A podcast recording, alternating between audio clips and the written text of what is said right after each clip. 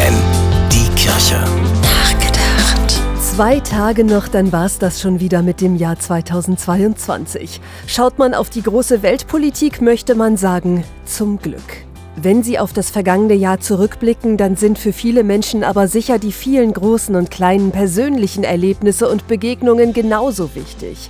Der Sommerurlaub und Geburtstagsfeiern, Geburten und Abschiede, der Umzug in eine neue Stadt oder ein Schulwechsel, ein tolles Konzert oder ein neues Hobby, ein Beziehungsende oder eine neue Liebe.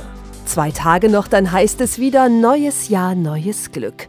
Doch was macht uns eigentlich glücklich? Forscher sind sich sicher, es ist nicht das große Geld, im Gegenteil. Es sind nicht die ganz großen Meilensteine im Leben.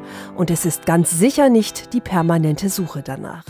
Glücklich machen vor allem drei Dinge, die vielen kleinen schönen Augenblicke und Begegnungen, wenn man sie denn zu würdigen weiß. Zweitens, glücklich wird, wer anderen hilft. Und drittens, unsere Beziehung zu anderen Menschen, unsere Familien und Freundschaften. Oder wie die Glücksforscher sagen, das Glück wird dann am größten, wenn man es teilt. Stefanie Behnke, FFN Kirchenredaktion.